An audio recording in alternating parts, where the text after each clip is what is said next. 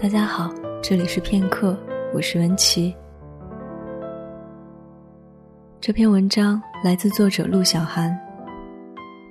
那一年的北京，美得像北平。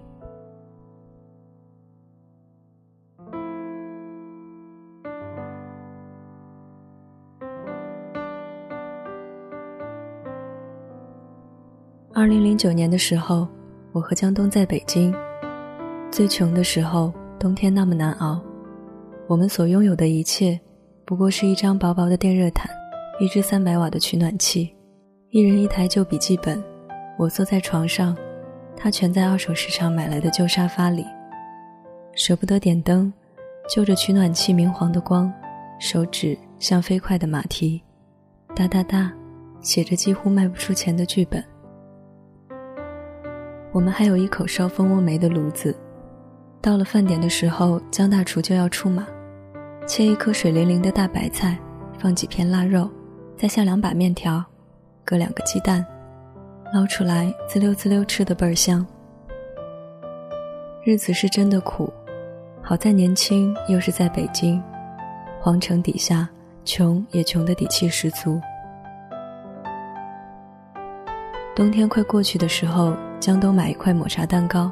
上面插一根蜡烛给我过生日，二十四岁。我嘴里含着甜蜜的蛋糕，仰着头向我最爱的人许愿。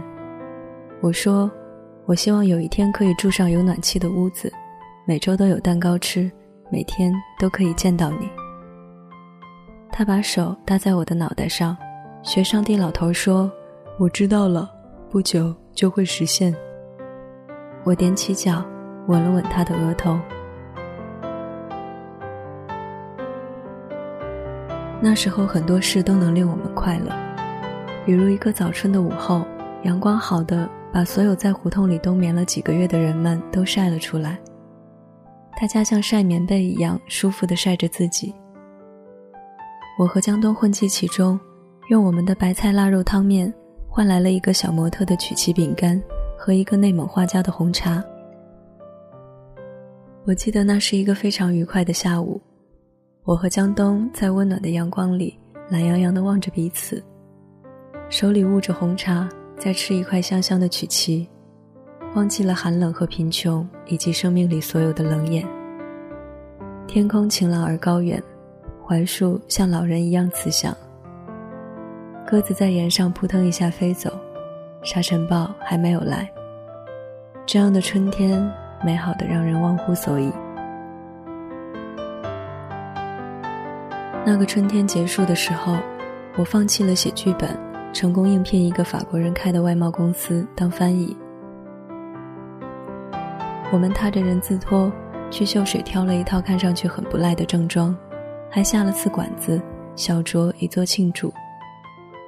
散步回来的路上玩踩影子的游戏，走走停停也拉开了一段距离。江东站在原地等我，冲我喊：“赵朗，好好干。”我说：“江东，你也是。”起初工作的那几个月，我们的生活温馨而井然有序。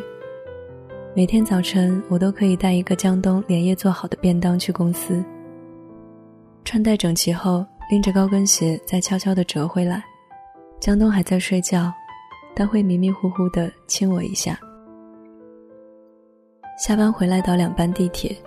虽然饿得饥肠辘辘，可是，一推开门就会有可口的饭菜等待着我。吃完晚饭，我们会在胡同里遛弯儿。江东和我讲一讲他新写的东西，我会说公司里的八卦作为交换。每个月，我们都会去小剧场看几次话剧，在麦当劳吃一个巨无霸，然后睡眼惺忪地坐在末班地铁上，我的脑袋不停地低下去。江东眼疾手快地捧住，把我抱在他怀里睡。那时候我们是那么快乐，快乐的在二零一零年的冬天搬进了一间有暖气的一居室里。虽然房子有些年头，交通也更加不便，但是有暖气就弥补了一切。那些冷得滴水成冰的夜晚里，我头枕在江东的腿上。听着暖气管里咕噜咕噜的水声，好像炉子上一锅煮的奶白奶白的鲫鱼汤。我问江东：“我们什么时候结婚？”他把一颗珍贵的、用热水泡过的草莓塞进我嘴里，很快，很快。我的工作很受法国老板的赏识，他给我加了一次薪水，理所当然，我工作重了很多，不仅做翻译，还兼了一部分接单员的活。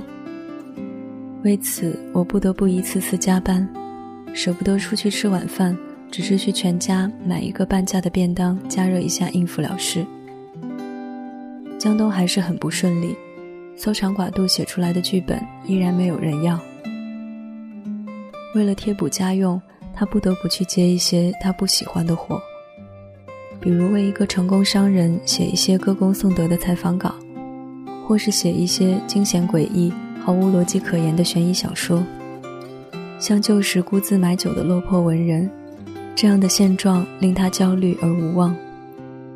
我也是在无数次争吵、分手、复合、互相折磨以后，才恍然想到，那些我疲于工作、赚钱、不在家的白天和夜晚，江东一个人在空空落落的家里，他是如何度过那些暗淡的时光。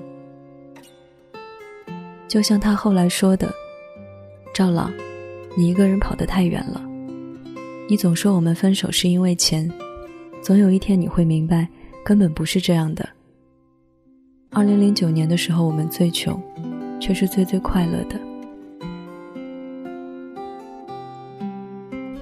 这样的生活令我看不到希望，我变得越来越焦虑，并且把这种焦虑全都发作在江东身上，挑剔他做的饭菜难吃，在半夜写稿影响我睡觉，甚至他抽几块钱一包的香烟。都被我斥责为不懂事。我把烟揉碎了扔进垃圾桶，把自己锁在厕所里哭。我害怕这样的生活，这样日复一日挣扎着、奋力地保护着我们的小生活。江东在门口轻轻叩了叩门。赵老，你是不是觉得我很没用？这样的话更加令我难过。我打开淋浴洗澡，倾泻而下的热水落在我的身上，覆盖了江东在门外说的话。我走出去时，家里空无一人，江东不知去哪儿了，但是电热毯已经开好。我摸着温热的床，想到我对江东的苛责，又是愧疚又是心疼。何以躺在床上等他回来，迷迷糊糊睡着了。感觉有一双手轻轻地拢着潮湿的头发，电吹风柔柔地呼出热风。我抱住江东，向他道歉认错，他也原谅了我。我们都以为以后我们可以好好过日子，然而当生活所有的重担全都压在我身上时，我变成了一个脾气糟糕、随时会面目狰狞发火的女人。我们进入一个死循环，我总是不停的伤害江东，在苦苦求他原谅，求他回来。最后，我们都精疲力竭。江东看我的眼神，恐惧多于爱意。他颓丧的低下了头。赵朗，我是你的爱人，我不是你养的狗。江东执意搬回以前我们住的那个旧胡同。他说他在我身边的时候焦虑不安。暂时分开一阵，可能对谁都好。赵朗，也是在让你想明白，你是真的爱我，还是只是习惯了和我在一起。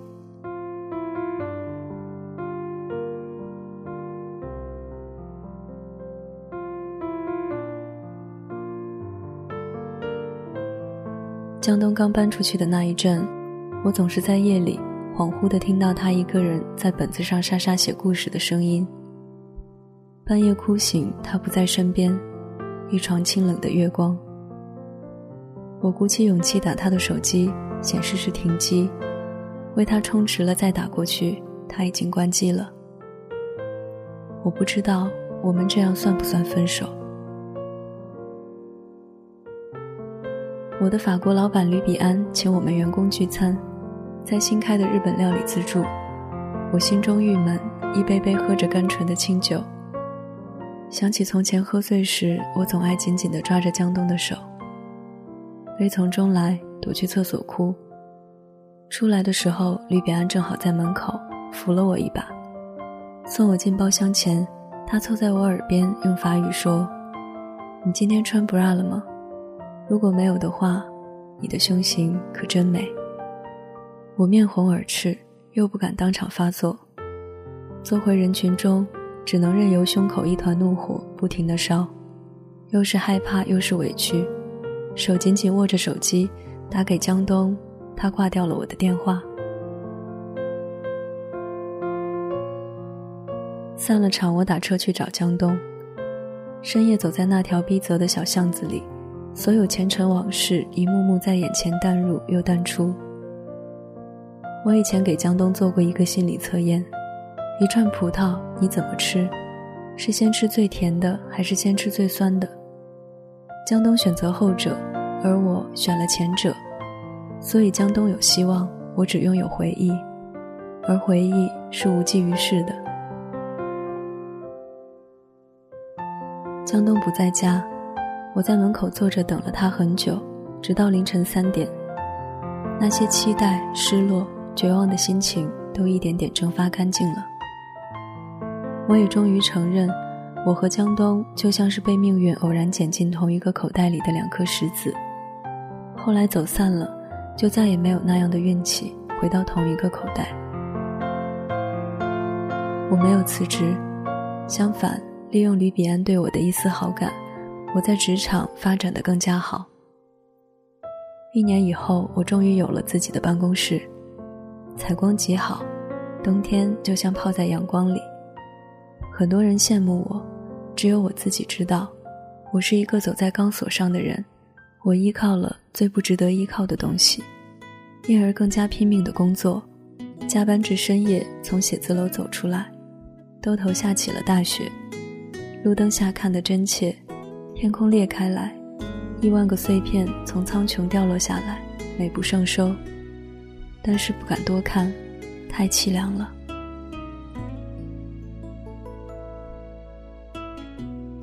拦不到出租车，索性抱着手臂在路灯下慢慢的走，不自觉哼起了歌。我要飞翔在你每一个彩色的梦中，路遥远，我们一起走。这样的天寒地冻，我也没有哭。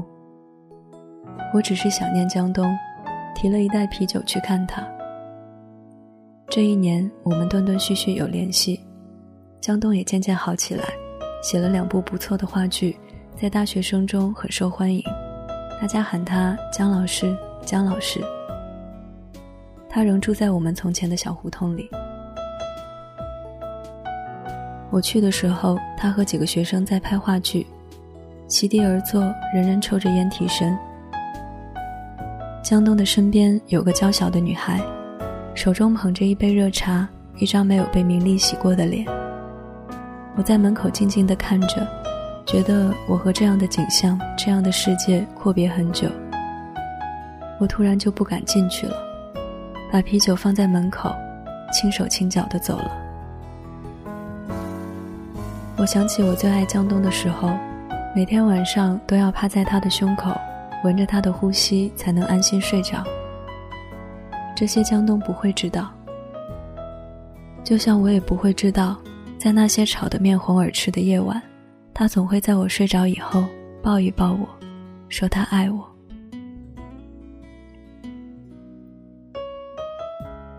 二零一三年，江东决定回老家，我去火车站送他。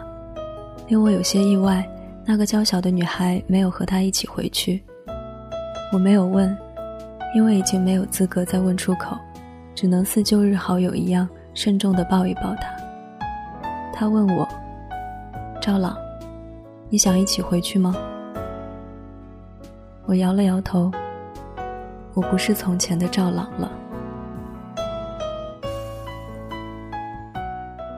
江东离开北京以后，我突然觉得这座城市空了。我告诉自己，只是需要一段时间去适应。失眠、厌食，早上起来头发一抓掉一大把。直到这个时候，我才明白江东对我的意义。我们可以分手，可以很少联系，只要他在，我就觉得身后有一条退路。可是江东一走，我懂得了一个女人，从头到尾，从生到死，物质到灵魂，全攥在自己手里，是多么的恐惧。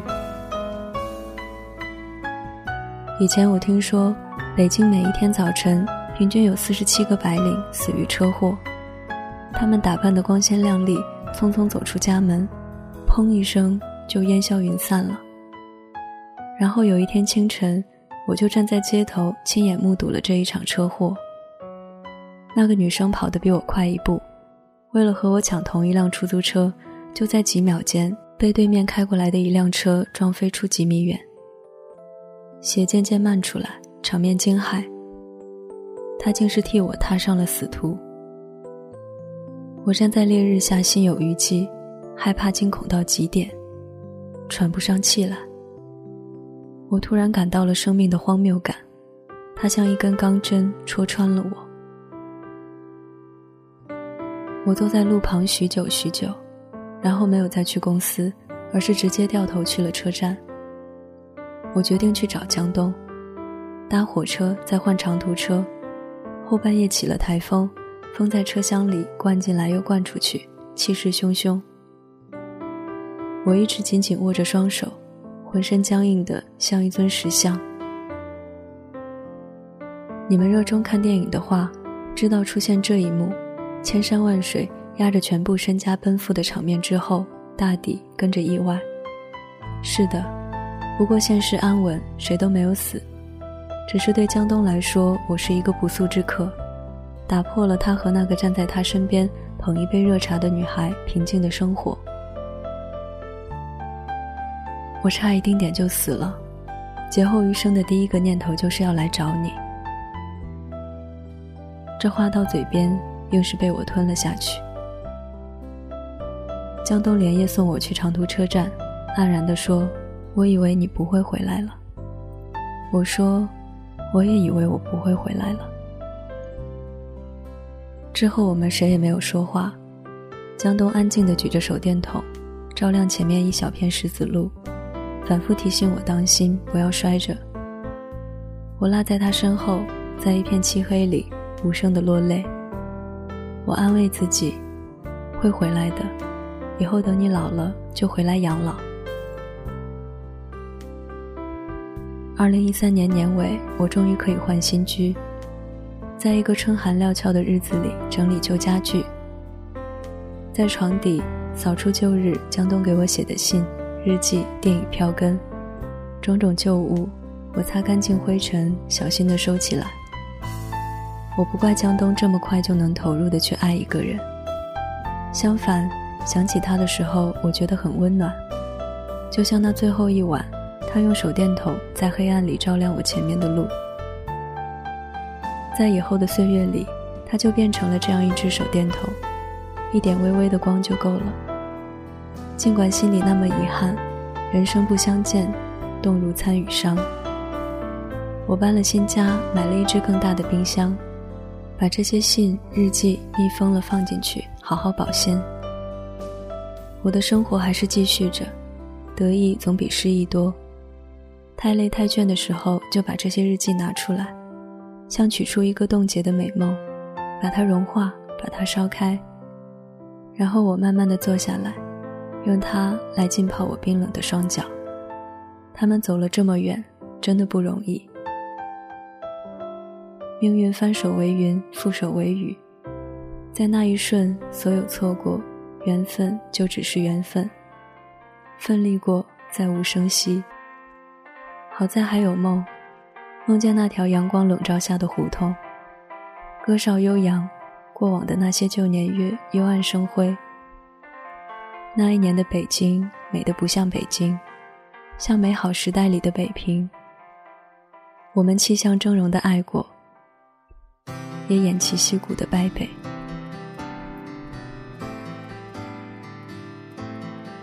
这里是片刻，我是文琪，我们下期节目再见。如果说这样的下午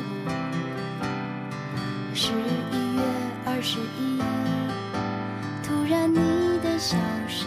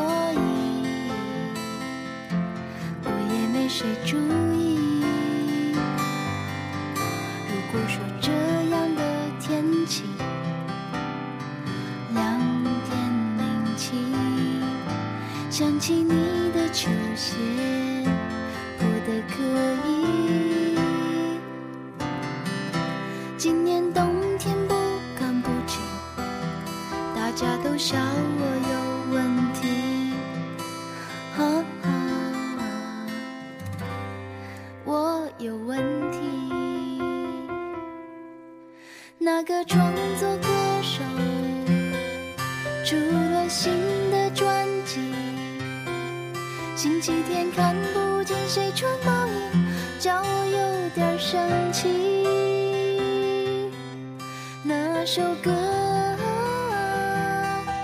我还在听，只是收音机里又多了流行的陌生歌曲。好多天没下雨，而我仍旧盼你。感冒了依然大吃冰淇淋，个性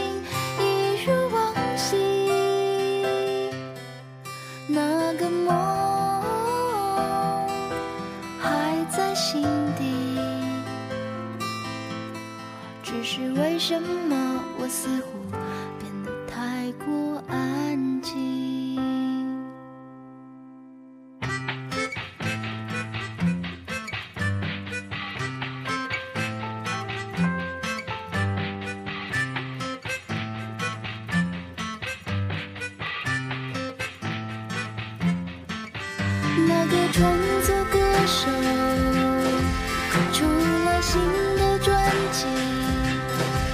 星期天看不见谁穿毛衣，叫我有点生气。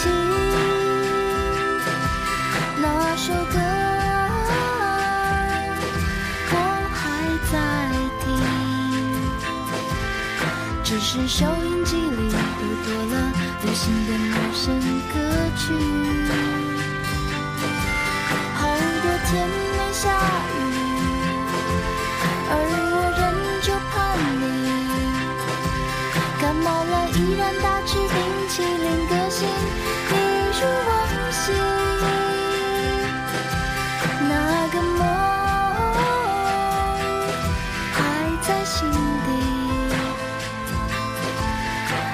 是为什么